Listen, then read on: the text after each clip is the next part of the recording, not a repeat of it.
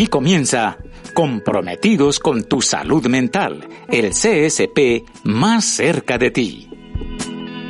Un cordial saludo para todos nuestros oyentes quienes a esta hora ya se conectan con nuestro programa institucional comprometidos con tu salud mental, el CSP más cerca de ti. Es un gusto darles la cordial bienvenida a un nuevo capítulo donde abordaremos un tema muy interesante de formación e información para todos ustedes. Así que la invitación inicial es a que estén ahí conectados con nuestra emisora virtual UCN, donde ustedes cada ocho días reciben información de primera mano desde el Centro de Servicios Psicológicos. El día de hoy vamos a tener la participación de dos actores institucionales con toda la información de interés para todos ustedes. Estamos hablando de los psicólogos en formación, Lady Joana Díaz y Erlin Inestrosa, a quienes vamos a darles la cordial bienvenida a nuestro programa del día de hoy.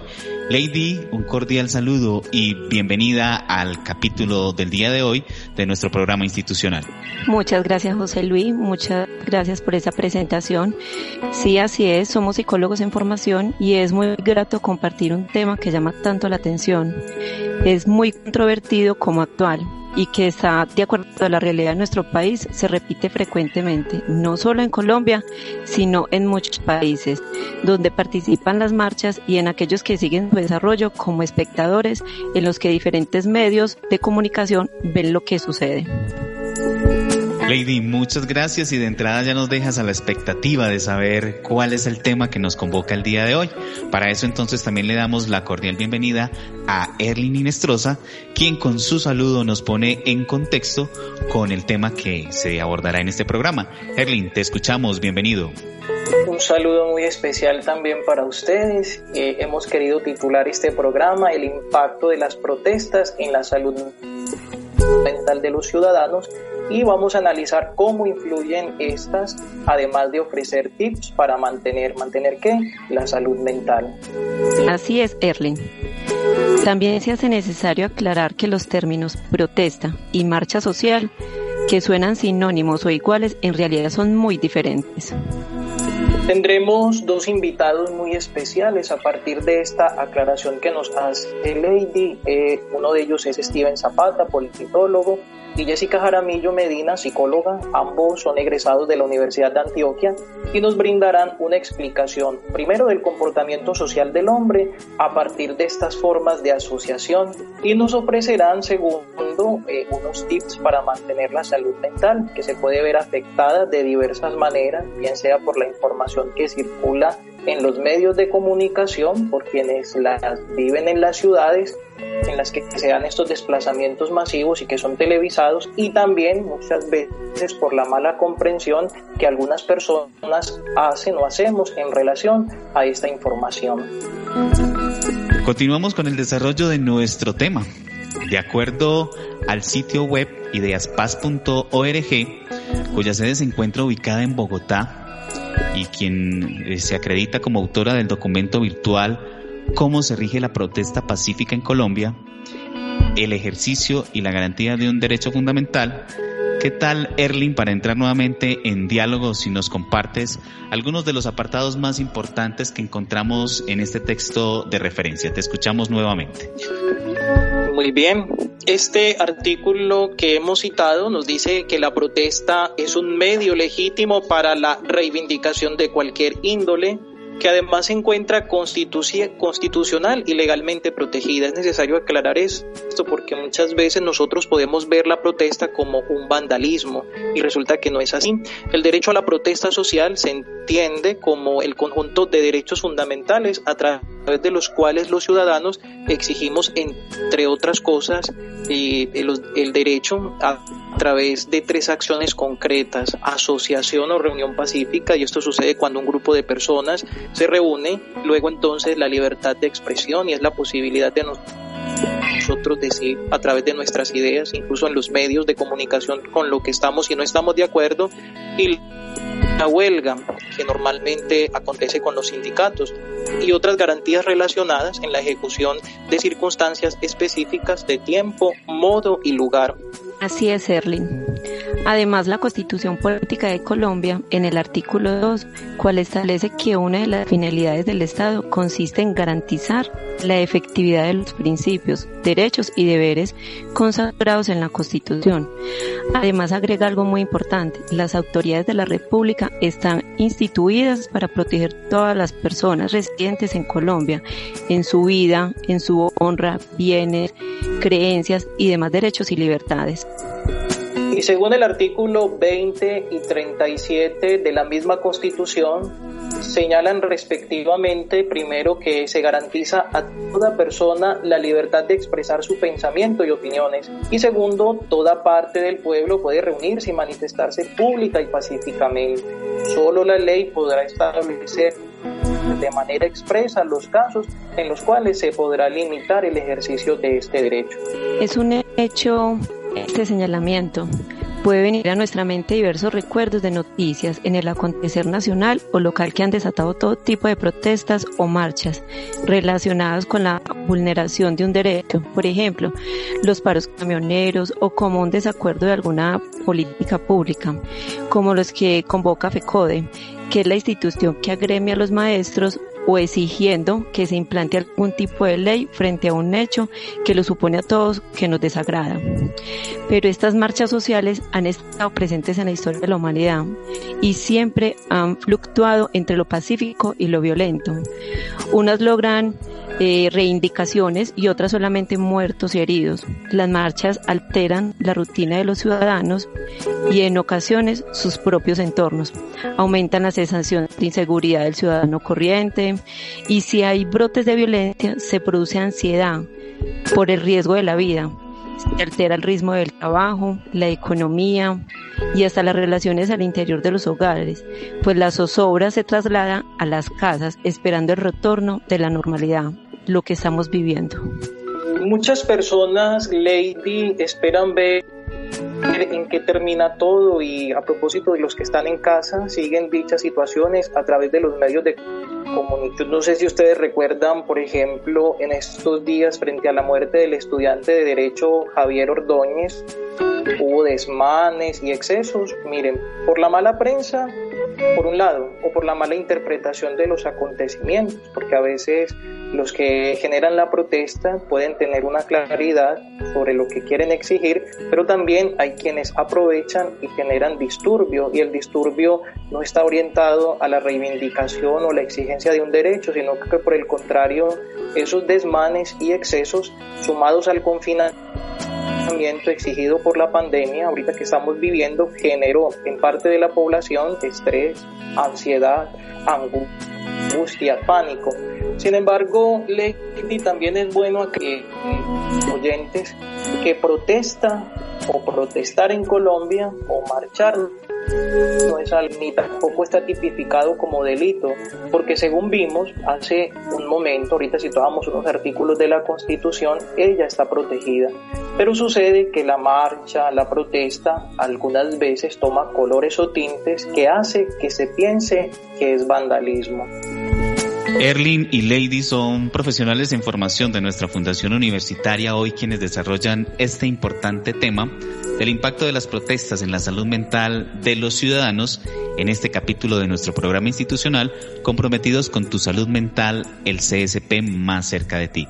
Antes de continuar con el desarrollo de nuestro tema y la información de nuestros expertos invitados, es la oportunidad para invitarlos a todos ustedes si en algún momento sienten que alguna situación, algún fenómeno problemático está afectando su salud mental, el CSP tiene a disposición de todos ustedes un equipo de profesionales siempre prestos a brindar acompañamiento y orientación. Es muy fácil contactarnos. Nos puedes escribir al correo electrónico serviciopsicológicos.ucn.edu.co, donde hay un equipo de profesionales siempre presto a compartir y acompañarlos a todos ustedes. Ahora vamos a escuchar las apreciaciones que sobre impacto social generan las protestas eh, por parte de uno de los invitados también de este programa, como lo es el señor Steven Zapata.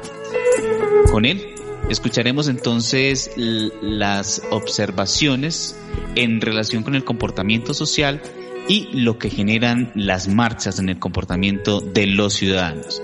Steven Zapata, bienvenido y aquí está entonces la oportunidad para que usted nos hable sobre el tema. Lo escuchamos.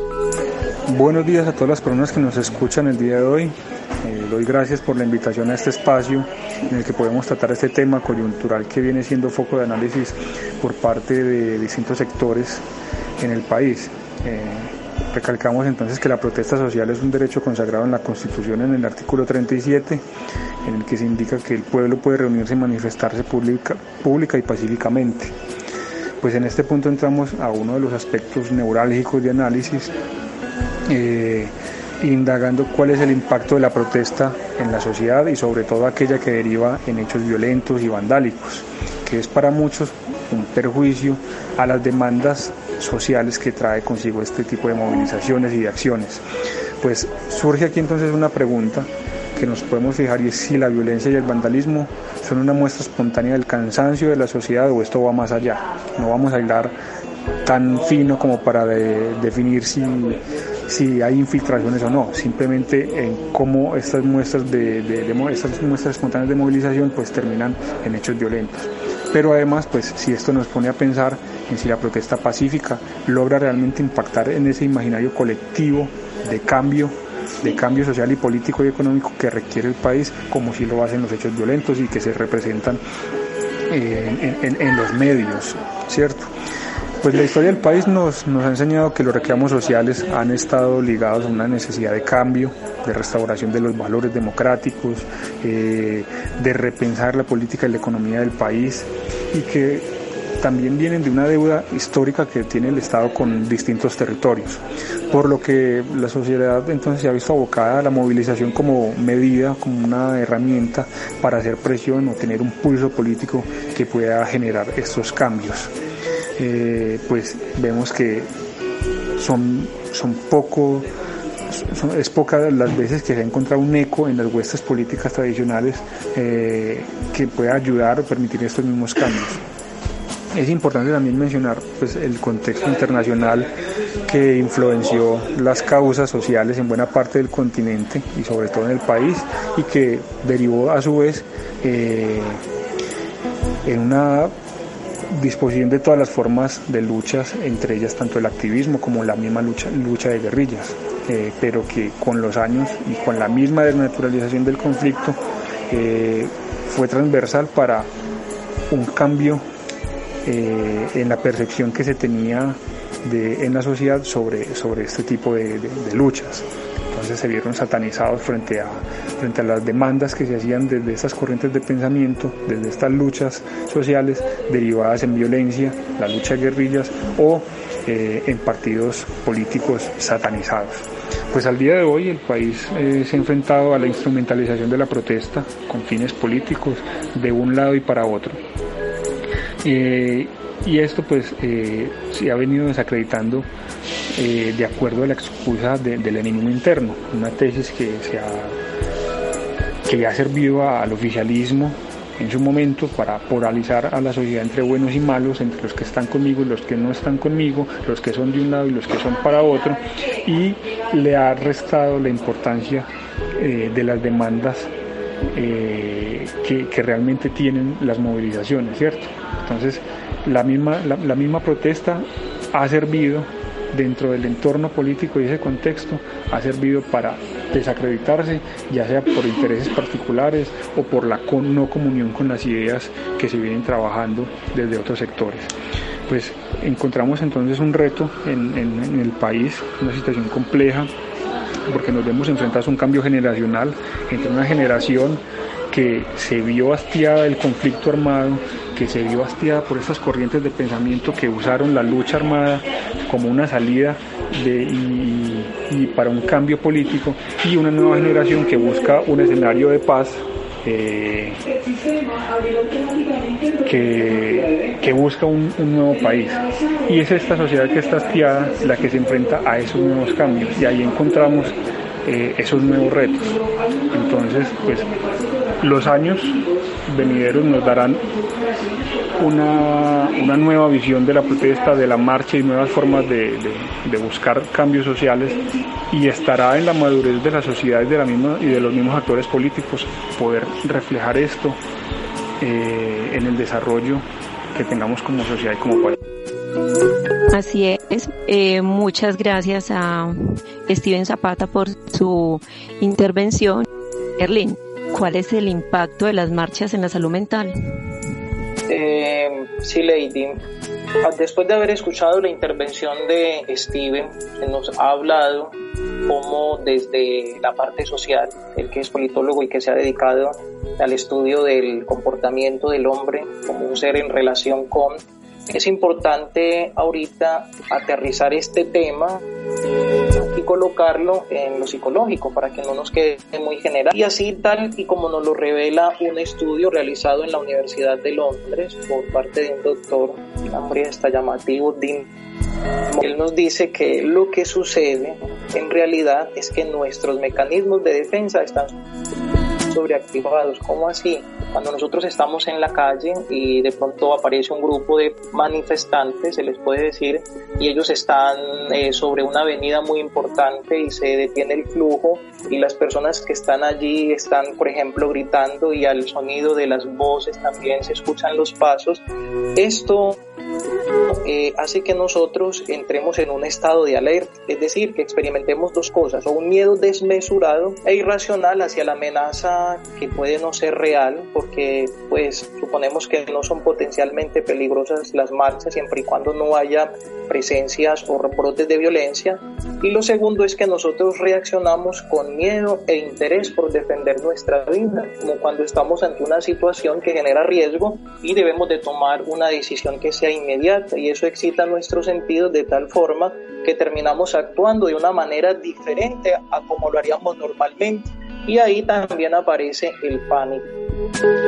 Así es, Erlin. Y les voy a contar que lo que sucede en el cerebro durante un ataque de pánico es que el mencéfalo o cerebro medio parte esencial del sistema nervioso conduce impulsos sensitivos que se traduce a un estado como detente o corre. Eso es lo que sucede. Y según citaba el doctor Mons, durante el ataque de pánico se activa un área de esta región cerebral, una zona denominada sustancia gris que se llama periacueductal, que constituye a generar dos acciones incompatibles o la de huir o la de quedarnos quietos para protegernos de una amenaza. Entonces es bueno aclarar que esta zona se activa solo cuando hay un nivel de ansiedad muy elevada. Lo que describes, Lady, sucede con el que ha sido sorprendido por una protesta o está en medio de ella y se presentan desmanes, bien sea por parte de la autoridad o por parte de los manifestantes. O sea, caso concreto, o ejemplo eh, ilustrador, una marcha que está en la calle, la gente va gritando. Pero otra cosa distinta es los que estamos en casa y tenemos la TV o escuchamos noticias en radio o estamos leyendo algo en internet y nosotros podemos reaccionar distinto o igual a como lo hacen los manifestantes, de acuerdo con lo que nos comunican o vemos en esas noticias, las cuales eh, pueden tener una mala intencionalidad. Recordemos que los medios de comunicación ejercen también sobre nosotros una forma de también de modificación del pensamiento, pueden restar la autonomía o también pueden manipular la conciencia, lo que hace que miremos mal algo que nosotros pudiéramos incluso aceptar y criticar positivamente antes de rechazarlo tajantemente.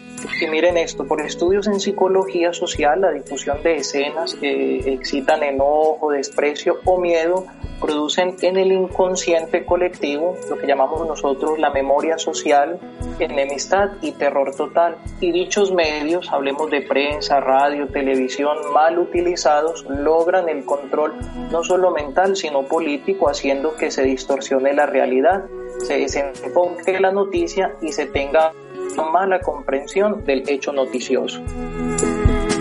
Continuación vamos a compartir las palabras con la psicóloga Jessica Jaramillo Medina, quien nos va a orientar en la comprensión que sobre las situaciones estresantes generan nuestro cuerpo y mente y además nos va a compartir unos tips sobre salud mental. Escuchamos a Jessica Jaramillo. Un saludo para todos, muchas gracias por invitarme a este espacio de aprendizaje con el fin de compartir un tema tan crucial como lo es para la salud física y mucho más para la salud mental de todas las personas. Como lo han hablado durante todo el programa, pues las marchas sociales eh, han estado presentes durante la historia de la humanidad durante muchísimo tiempo, ¿cierto? Estas han fluctuado entre lo pacífico, entre lo violento, entre lo tranquilo, y entre lo no tranquilo, ¿cierto? Pero sin embargo, eh, este hecho social altera la rutina de los ciudadanos y en ocasiones los propios entornos de las personas que están participando y quienes están de, de simplemente espectadores desde sus hogares o sus casas o sus trabajos. Sin embargo, esta sensación aumenta eh, la inseguridad en el ciudadano corriente. Hay brotes de violencia, eh, la inseguridad, altera el ritmo de trabajo, altera eh, el interior de las casas y siempre se genera esa zozobra eh, esperando que todo vuelva a la normalidad, ¿cierto? Ese contexto que siempre se ha hablado que la ausencia de una enfermedad, la ausencia de una situación eh, crítica es la normalidad. Entonces desde ahí se emerge también esta situación social entre lo físico y lo mental, que siempre estamos en busca de la normalidad y que de manera reactiva, pues estas manifestaciones sociales eh, afectan eh, a las personas de forma consciente o inconsciente, ¿cierto? Lo digo porque, digamos, el ser humano y la, y, la salud mental es de esa forma. Cuando somos conscientes de lo que está pasando, cuando yo prendo el televisor eh, y me angustio inmediatamente, como hay otros que de pronto ven el televisor, pero conscientemente no manifiestan lo que internamente de pronto empiezan a sentir, el cuerpo inmediatamente empieza a generar una reacción, lo que hablamos una somatización de la realidad de lo que pasa alrededor. Entonces, muchas de las cosas a nivel físico que pueden verse en las personas que están viendo a través de una red social, a través de una, un, televisor, de una emisora, eh, lo que está pasando en un contexto social empieza a generar en el cuerpo insomnio, dolores de cabeza, dolores estomacales, parálisis y hasta incluso eh, tics nerviosos, ¿cierto? Si hablamos también a nivel emocional, el miedo, la ansiedad y ya otras, digamos, situaciones físicas que uno diría, eh, no, eso no es posible pasar, pero en realidad pasa en personas que inconsciente o conscientemente pues esto lo llevan al cuerpo y lo somatizan de cierta manera.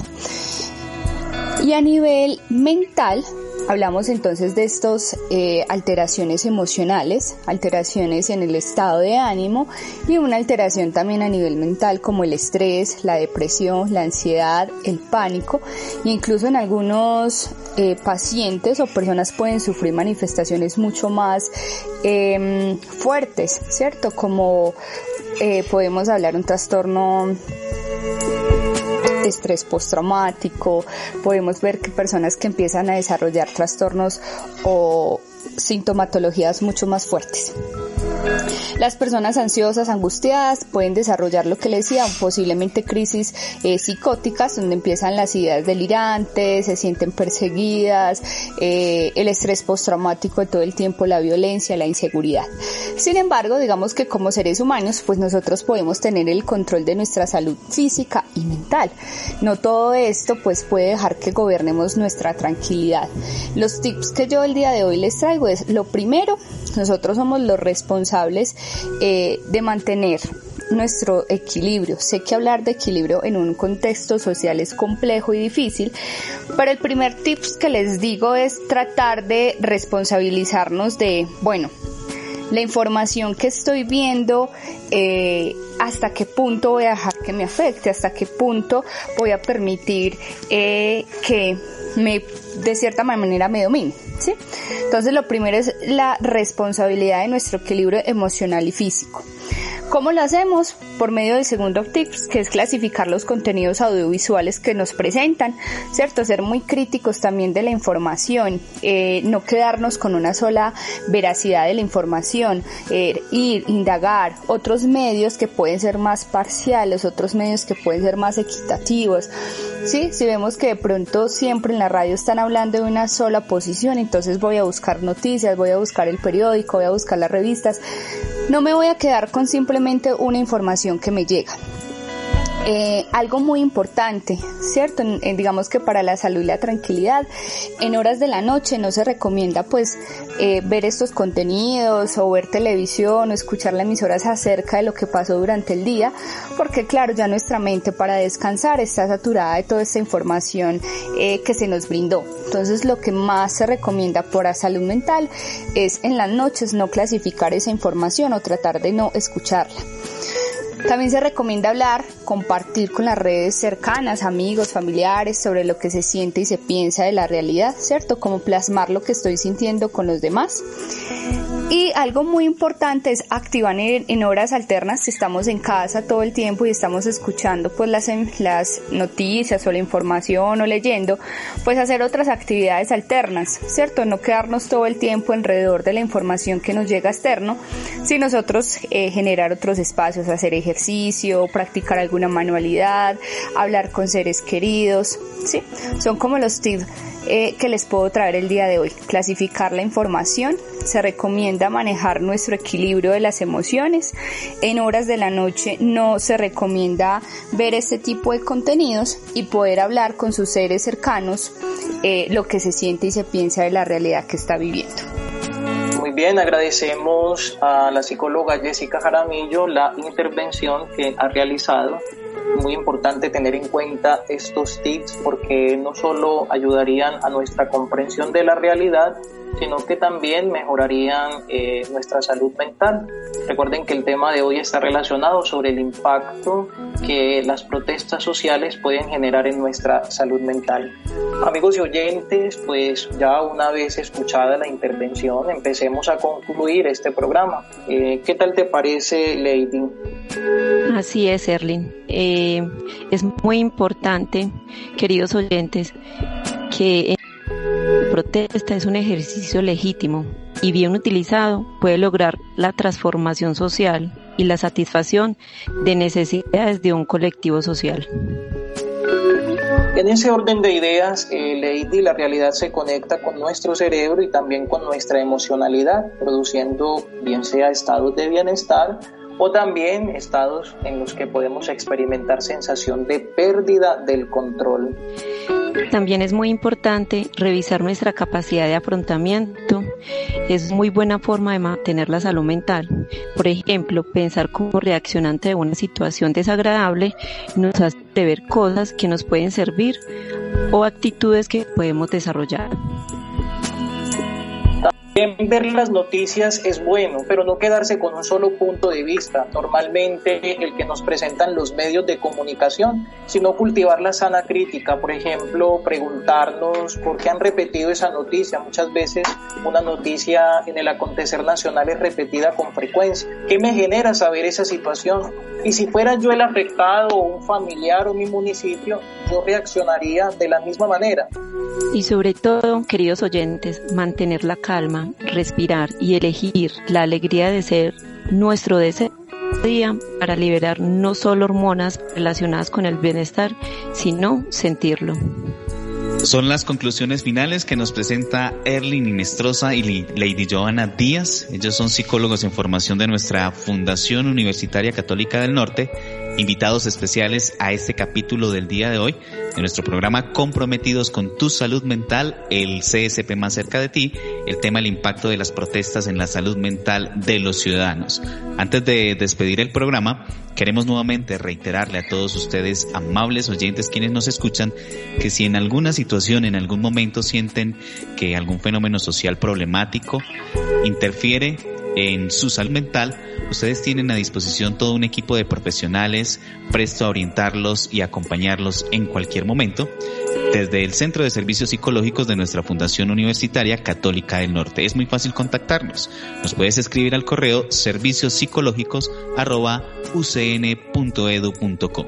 Y como el tiempo en la radio vale oro, prácticamente entonces en este momento llegamos al final capítulo del día de hoy, agradeciendo a todos ustedes su audiencia, su sintonía, el estar conectados con nosotros y los queremos invitar nuevamente para que recuerden todos los viernes a las 3 de la tarde se conectan con este su programa comprometidos con tu salud mental, el CSP más cerca de ti. Con esta despedida de gratitud eh, para todos ustedes, nos despedimos hasta nuestra próxima oportunidad.